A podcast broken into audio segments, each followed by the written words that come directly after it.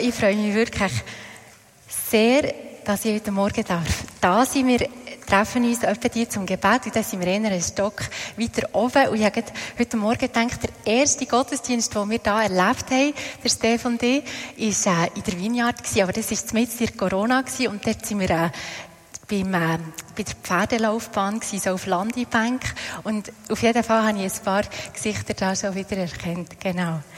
Ja, wir haben es schon gehört, Oh ja, jetzt muss ich auf Hochdeutsch. Ja, genau, genau, ja. Ja, wir haben es schon gehört. Ich möchte heute über ein Herzensthema von mir predigen. Nicht nur, wenn ich an mein persönliches Leben denke, sondern eben auch, wenn ich an unsere Gemeinden denke. Und es ist dieses Thema der Nachfolge. Und äh, dazu möchten wir ein Gleichnis zusammen anschauen. Es sind eigentlich zwei Gleichnisse, aber beide enthalten die gleiche Botschaft. Und Vielleicht kann man das gerade einblenden. Genau, ich werde es euch vorlesen. Für die, die es selber nachlesen wollen, Lukas 14, die Verse 25 bis 33. Es gingen aber große Volksmengen mit ihm und er wandte sich um und sprach zu ihnen, wenn jemand zu mir kommt und mich nicht mehr liebt als Vater und Mutter, Frau und Kinder, Brüder und Schwestern, ja mehr als sein eigenes Leben, so kann er nicht mein Jünger sein. Und wer nicht sein Kreuz trägt und mir nachkommt, kann nicht mein Jünger sein. Denn wer von euch, der einen Turm bauen will, setzt sich nicht vorher hin und berechnet die Kosten, ob er das Nötige zur Ausführung hat. Damit nicht etwa, wenn er den Grund gelegt hat und nicht vollenden kann, alle, die es sehen, anfangen, ihn zu verspotten und sagen, dieser Mensch hat angefangen zu bauen und konnte nicht vollenden. Oder welcher König, der gegen einen anderen König in den Krieg zieht, setzt sich nicht vorher hin und ratschlagt, ob er imstande ist, dem mit 10.000 entgegenzutreten, der gegen ihn mit 20.000 anrückt. Wenn aber nicht, so sendet er, während er noch fern ist, eine Gesandtschaft und bittet um die Friedensbedingungen. So kann nun keiner von euch mein Jünger sein, ohne alles für mich aufzugeben. In diesen zwei Gleichnissen vom Turmbau und dem König, der in den Krieg ziehen will, geht es weder um eine Anleitung, wie ein Turm erfolgreich gebaut wird, noch fordert uns Jesus auf, in den Krieg zu ziehen. Jesus nutzt vielmehr alltägliche Situationen, die seinen Zuhörern vertraut waren und vermittelt dabei eine geistliche Wahrheit. Diese beiden Gleichnisse beantworten zwei Fragen, und zwar was ist Nachfolge und was kostet sie mich? Das Wort Jünger im Sinn von Nachfolger erscheint allein im Neuen Testament 264 Mal. Das Wort Christ hingegen nur dreimal. Es ist also offensichtlich, dass das Neue Testament für Nachfolger von Jesus geschrieben wurde. Und ich denke manchmal, dass wir so, zumindest in der westlichen Welt, in der Versuchung sind, zwei Modelle zu schaffen, wenn es um das Leben als Christen geht. Um diese beiden Modelle zu erklären, möchte ich gerne das Beispiel von einem Auto nehmen. Stell dir vor, es ist Montag und du möchtest ein neues Auto kaufen. Du bist in der Autogarage und dir werden zwei Modelle vorgestellt. Das eine, das dir da vorgestellt wird, ist das Basismodell. Und das heißt, du wirst Christ. Du gehst regelmäßig in eine Gemeinde und du haltest dich mehr oder weniger an die zehn Gebote. Voilà, das wäre das Basismodell. Dann gibt es aber die Möglichkeit auch Jünger oder Nachfolger zu werden. Das wäre dann das Luxusmodell. Das heißt, du kaufst ein Auto mit Klimaanlage und eingebautem Navi und guten Pneus. Das ist dann das Modell für die, die es sehr ernst nehmen. Die Apostelgeschichte ist voll von Leuten, die dieses Luxusmodell gewählt haben. Die waren ziemlich radikal unterwegs. Aber, so könnte man sich so denken, war das nicht doch ein wenig zu extrem. Und wenn man an ihr Leben und oft auch über ihr Tod nachdenkt, dann scheint uns der Preis einfach zu hoch. Und so gibt es viele Christen, die wählen die Basisversion. Aber, jetzt kommt ein großes Aber. Die Bibel macht ganz klar, dass es nur eine Option gibt. Es gibt nur ein Modell. Christsein heißt immer Nachfolger oder Nachfolgerin zu sein. Wir alle sind dazu berufen, Jesus nachzufolgen. Nun aber die Frage, was heißt Nachfolge? Als Jesus auf der Erde gelebt hat, war Nachfolge in gewissem Sinn leichter. Und da könnte man Hannah gerne genau das erste, Nachfolge damals. Nachfolge in der damaligen Zeit hat bedeutet, mit Jesus zu gehen, von ihm zu lernen. Die ersten Jünger waren dauernd bei Jesus. Sie konnten ihm Fragen stellen, sie konnten mit ihm diskutieren, sie konnten auch Dinge direkt fragen, sie konnten beobachten, wie er Wunder tat, wie er mit Menschen umgegangen ist. Wenn also Jesus im Text, den wir heute gelesen haben, äh, sagt, man müsse alles verlassen, eben auch seine Familie, um ihm nachzufolgen, dann hat er damit eine einfache Tatsache ausgesprochen. Es war ganz einfach die einzige Möglichkeit, Jesus nachzufolgen. Netze liegen lassen und mit ihm ziehen. Aber wie sieht Nachfolge heute für dich und mich aus? Dass du und ich Nachfolger und Nachfolgerinnen sind von Jesus, wird in unserer Zeit nicht dadurch sichtbar, dass wir unsere Familien verlassen und mit Jesus ziehen. Aber die Priorität, das Herz, die innere Haltung von einem Nachfolger sind die gleichen wie vor 2000 Jahren. Und ich möchte zwei Merkmale jetzt ein bisschen ausführen, die einen Nachfolger von Jesus auszeichnen und charakterisieren. Das erste Merkmal, ein Nachfolger möchte sein wie sein Meister. Er möchte wie sein Rabbi, wie sein Lehrer sein. Er möchte ihm ähnlicher werden. Er möchte denken. Er möchte sprechen. Er möchte handeln wie er. Jesus ist nicht mehr sichtbar unter uns, so dass er uns eben ein direktes Vorbild sein könnte. Aber wir haben sein Wort. Wir haben die Evangelien und wir sehen dort, was Jesus gesagt hat, wie er eben auf Menschen zugegangen ist, wie er gelebt hat. Und Anina hat mir gesagt, ihr habt im Moment gerade diese Zugänge auch äh, zu Gott. Und ich habe gedacht, ich möchte hier doch noch etwas auch Persönliches sagen. Ähm, das Wort Gottes ist mein Hauptzugang zu Gott. Und ich habe gemerkt auch, dass es nicht einfach immer nur mir so in den Schoß fällt, dass es manchmal wirklich auch eine Entscheidung ist, mich immer wieder diesem Wort Gottes auszusetzen. Es gibt wirklich auch wüste Zeiten für mich, wo ich denke, das spricht mich nicht an oder es ist für mich irgendwo nicht greifbar.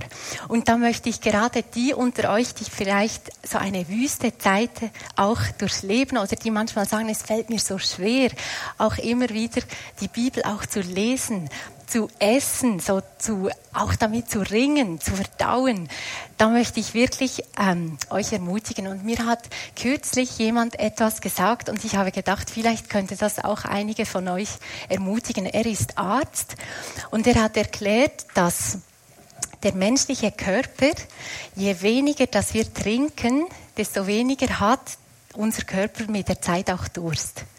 Aber das Gegenteil ist auch der Fall. Je mehr wir trinken, desto mehr bekommen wir auch Durst.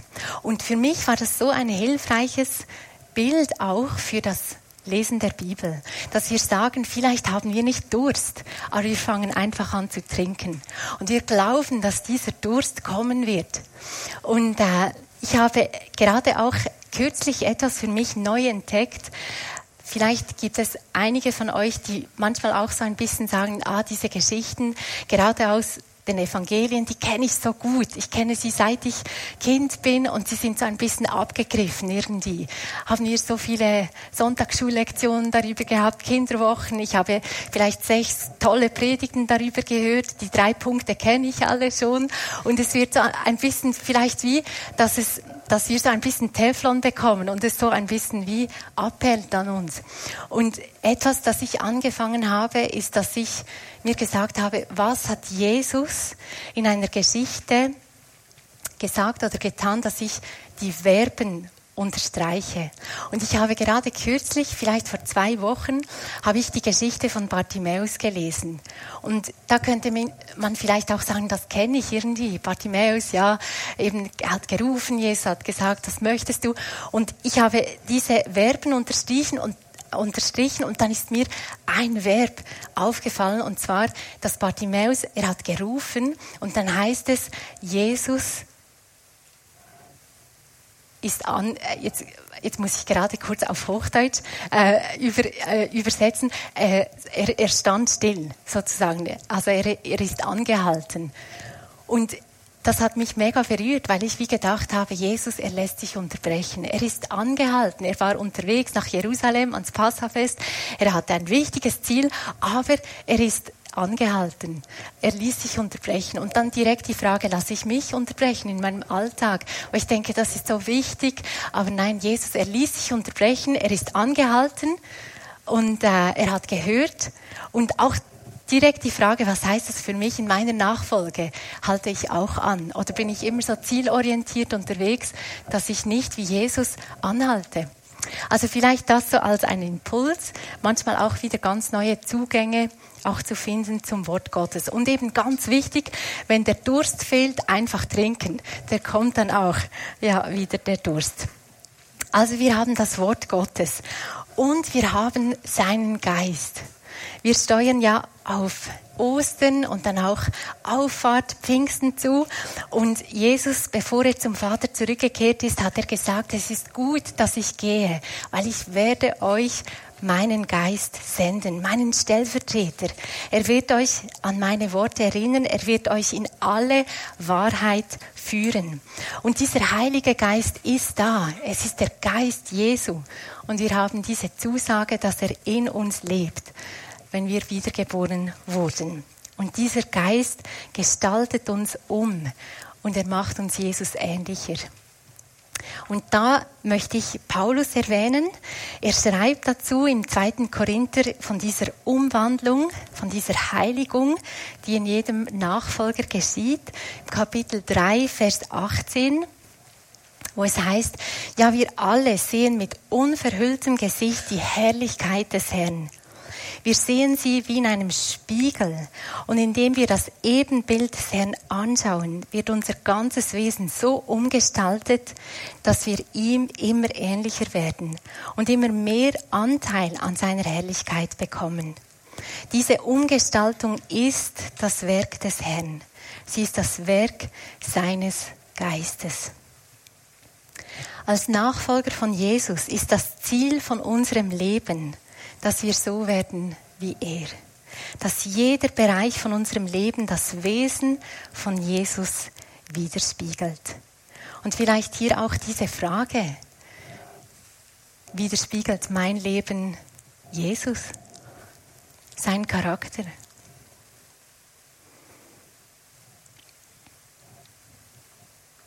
Ich möchte weitergehen zu einem zweiten Merkmal und wir lesen einfach einen Satz, der dieses zweite Merkmal zusammenfasst in Johannes 8, 31. Und da lesen wir, ihr seid meine Jünger, wenn ihr meinen Willen tut. Jesus sagt nicht, ihr seid meine Jünger, wenn ihr keinen Gottesdienst verpasst oder wenn ihr einfach freundlich oder vielleicht höflich seid Nein, er sagt, ihr seid meine Jünger, wenn ihr meinen Willen tut. Ein Nachfolger möchte die Stimme von ihm hören. Er will seinen Willen erkennen und er möchte ihn tun. Und auch hier möchte ich uns alle fragen, bin ich ein Jünger oder eine Jüngerin? Und wir können das ganz einfach prüfen, indem wir unser Leben anschauen und sagen, tue ich den Willen von Jesus in jedem Bereich von meinem Leben, in meinen alltäglichen Entscheidungen, der Art, wie ich Prioritäten setze, im Umgang mit meinem Geld, meiner Zeit, meinen Gaben, meiner Sexualität, wo auch immer ich bin, bei der Arbeit, am Familientisch, wenn es vielleicht rund geht, im Quartier, im Fußballstadion, bin ich jemand, der ausgezeichnet wird dadurch, dass ich den Willen von Jesus tue. Und ich glaube, dass das Evangelium, auch wenn wir die Bibel manchmal eben auch nicht verstehen können. Und ich glaube manchmal, je länger ich die Bibel lese, desto mehr habe ich manchmal auch Fragezeichen. Aber grundsätzlich glaube ich, dass das Evangelium von Jesus einfach ist. Ich glaube, viele Aussagen von Jesus über Vergebung, Nächstenliebe, der Umgang eben mit Besitz oder was ich gesagt habe, ist sehr, sehr klar. Und darum einfach die Frage, tun wir, was wir für richtig erkannt haben? Jemand hat mal gesagt, mir machen eigentlich nicht die Bibelstellen Bauchschmerzen, die ich nicht verstehe, sondern die, die ich verstehe.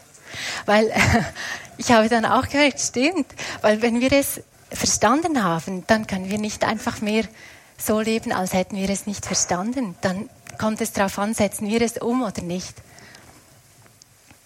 Nun möchte ich ein bisschen weitergehen und ich möchte auf den Preis von Nachfolge zu sprechen kommen. Was kostet es dich und mich, Jesus nachzufolgen? Welche Kosten, so wie wir es gelesen haben, sollen wir konkret überschlagen, ähm, wenn es darum geht, soll ich nachfolgen oder nicht? Und ich glaube, so wie ich es gehört habe, ähm, hat Silvan schon ein Mail dazu geschrieben. Ich möchte das auch erwähnen, und zwar Dietrich Bonhoeffer. Er hat 1937 ein Buch veröffentlicht mit dem Titel Nachfolge. Und in diesem Buch spricht er unter anderem über die billige Gnade. Er schreibt, viele Nachfolger Jesu haben nie gelernt, nachzufolgen. Bonhoeffer schreibt, Gnade ist immer ein Geschenk, aber sie ist nie billig. Der Preis von deiner und meiner Erlösung hat Jesus sein Leben gekostet. Und der Preis der Nachfolge kostet auch dich und mich unser Leben. Ich möchte noch einmal Paulus zitieren und er schreibt in Galater 2,20 folgendes. Ich denke, viele von euch kennen diesen starken Vers. Ich lebe, aber nicht mehr ich selbst, sondern Christus lebt in mir. Also ich lebe aber nicht mehr mein Ego, mein Fleisch, mein altes Ich, sondern Christus lebt in mir. Der Preis, um den es also bei der Nachfolge geht, ist ein Herrschaftswechsel. Unser altes Ich muss sterben und den Thron von unserem Leben freigeben, dass Jesus die Herrschaft in deinem und in meinem Leben hat. Und zwar nicht einfach nur am Sonntagmorgen, sondern 24-7, also in jedem Augenblick von unserem Leben. Im Zusammenhang mit diesem Preis möchte ich noch einen zweiten Autor erwähnen und ich denke, viele von euch kennen ihn. Es ist C.S. Lewis. Er war Uniprof in Oxford, ein ziemlich gescheites Haus und ein überzeugter Atheist. Aber er kam dann zum Glauben an Jesus. Er hat viele Bücher geschrieben und eines davon ist ähm, das Buch Pardon, ich bin Christ.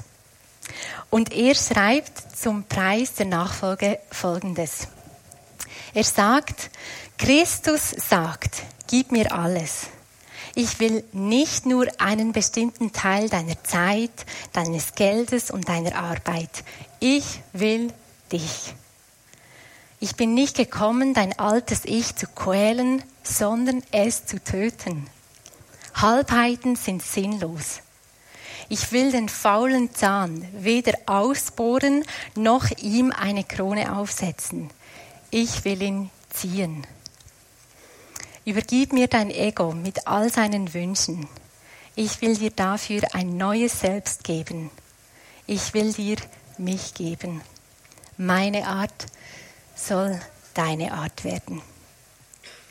Noch einmal, der Preis der Nachfolge ist unser Ego, unser Streben nach Ansehen, unsere Selbstgerechtigkeit, unser Stolz. Und da möchte ich kurz eine Klammer öffnen und vielleicht doch auch noch etwas ein bisschen noch ähm, erklären oder darauf zu sprechen kommen.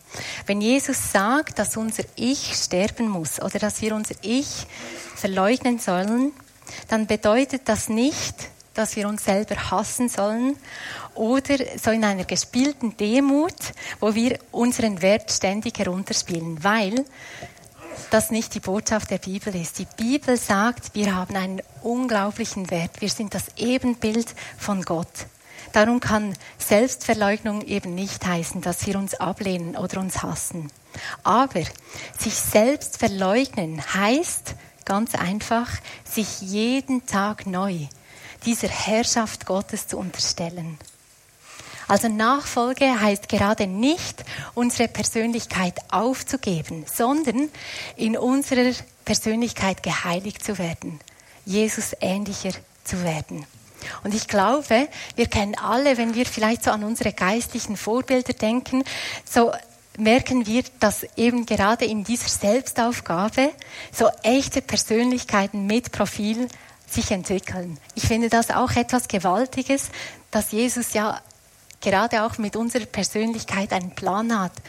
Also das müssen wir nicht verleugnen, aber einfach, dass wir wirklich sagen, deine Herrschaft über meinem Leben. Ich unterordne alles, was ich bin, dir, deiner Herrschaft. Verändere mich. Nachfolge hat einen Preis.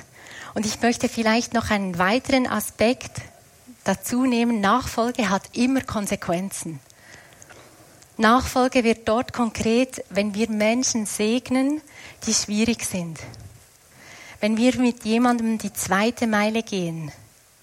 Wenn wir um Vergebung bitten, wo wir Fehler gemacht haben.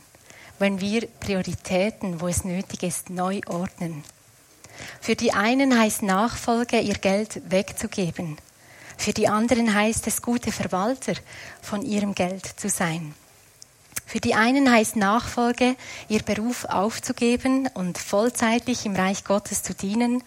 Und für andere heißt es, treu zu sein in ihrem Beruf, ein Zeuge an ihrem Arbeitsplatz, das Reich Gottes sichtbar machen in der Arbeitswelt, in unserer Gesellschaft. Wir können Nachfolger sein als Mütter, als Väter, als Großeltern, als Singles, als Politiker, Unternehmer, als Künstler, als Landschaftsgärtner, als Hausmann, als, als hilfsbereite Nachbarin, als ein guter Freund, eine gute Freundin. Die Liste ist endlos, weil jeder Nachfolger, jede Nachfolgerin hat eine einzige Berufung. So unterschiedlich unsere Berufungen auch sind, so sind wir alle darin gekennzeichnet, dass wir diesen Wunsch haben, wie Jesus zu sein und seinen Willen zu tun. Ich möchte noch einmal, oder ich möchte einen Bogen schlagen, zurück zu den beiden Gleichnissen aus Lukas 14. Jesus sagt in diesen Gleichnissen, das Ziel ist es, den Turm fertig zu bauen, nicht nur damit anzufangen. Das Ziel ist es, den Krieg zu gewinnen, nicht nur in den Krieg zu ziehen. Und damit möchte ich noch einen weiteren Aspekt auch ähm, darüber sprechen. Jesus sagt, Nachfolge ist keine einmalige Entscheidung. Nachfolge dauert an. Es dauert ein Leben. In diesem Leben als Nachfolger von Jesus gibt es Siege und es gibt auch Niederlagen. Ich denke, da können wir alle auch davon erzählen. Es gibt Rückschläge, es gibt Durchbrüche. Wir sind lebenslang unterwegs als Nachfolger und Lernende. Vielleicht hilft auch einigen von euch ein sportliches Bild. Nachfolge ist nicht ein Sprint, es ist ein Marathon. Es ist nicht so entscheidend, wie wir starten, sondern ob und wie wir das Ziel erreichen. Und ich möchte noch einmal Paulus erwähnen. Er spricht auch über das Erreichen dieses Ziels und zwar im Philipper 3, die Verse 12 bis 14. Und er schreibt da, es ist also nicht etwa so, dass ich das alles schon erreicht hätte und schon am Ziel wäre. Aber ich setze alles daran, ans Ziel zu kommen und von diesen Dingen Besitz zu ergreifen, nachdem Jesus Christus von mir Besitz ergriffen hat. Geschwister, ich bilde mir nicht ein, das Ziel schon erreicht zu haben. Eins aber tue ich. Ich lasse das, was hinter mir liegt, vielleicht auch dieses Ägypten in uns, bewusst zurück. Ich konzentriere mich völlig auf das, was vor mir liegt und ich laufe mit ganzer Kraft dem Ziel entgegen, um den Siegespreis zu bekommen. Den Preis, der in der Teilhabe an der himmlischen Welt besteht zu der uns Gott durch Jesus Christus berufen hat. Ich komme langsam zum Schluss von meiner Predigt und ich möchte abschließen mit einer Frage. Was kostet es mich eigentlich nicht nachzufolgen? Bezahle ich da auch einen Preis? Ich möchte noch einmal einen äh, Autor zitieren, und zwar ist es Dallas Willard.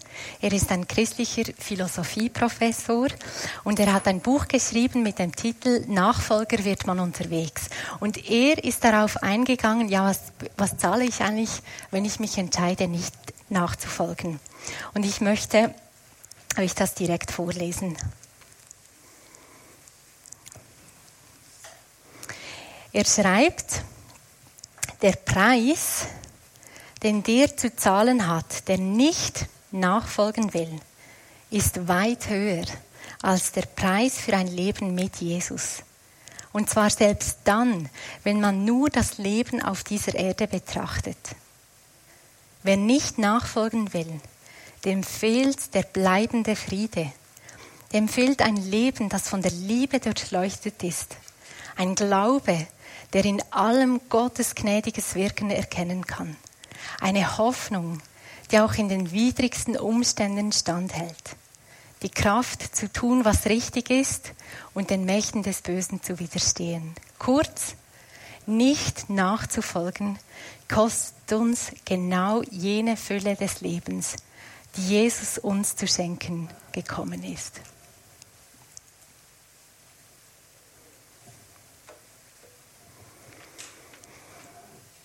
Ich möchte abschließen und ich möchte ein rabbinischer Segen zitieren, den ich mega stark finde. Mir helfen manchmal auch Bilder. Und zwar heißt es in diesem Segen, möge der Staub, den der Rabbi aufwirbelt, dein Gesicht bedecken. Die Voraussetzung, dass der Staub, den Jesus aufwirbelt, mein Gesicht bedecken kann, ist, dass ich ganz nahe bin bei ihm. Und das wünsche ich uns wirklich von Herzen, jedem, der da ist, dass wir uns einfach an Jesus halten, dass wir sagen, ich lasse dich nicht los, auch in den Schwierigkeiten, auch wenn es wirklich hart kommt. Ich lasse dich nicht los. Ich bleibe einfach bei dir, weil ich weiß, ich, zu wem sollten wir sonst gehen? Ja, und so möchte ich abschließen und ich möchte noch beten.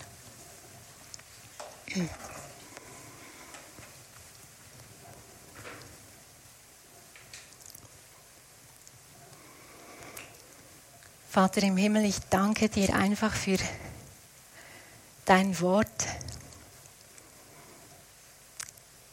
Wir danken dir, dass wir durch dein Wort erkennen können, was dein Wille ist. Danke, Jesus, dass du unser Vorbild bist. Und heute Morgen möchten wir wirklich ganz neu unsere Herzen auch prüfen. Heiliger Geist, durchleuchte uns ganz. Dass wir wirklich erkennen, wo sind wir vielleicht müde geworden als deine Nachfolger? Wo haben wir Umwege genommen, haben vielleicht auch Kompromisse gemacht? Und wir möchten einfach sagen, wir möchten ganz neu uns rufen lassen in deine Nachfolge.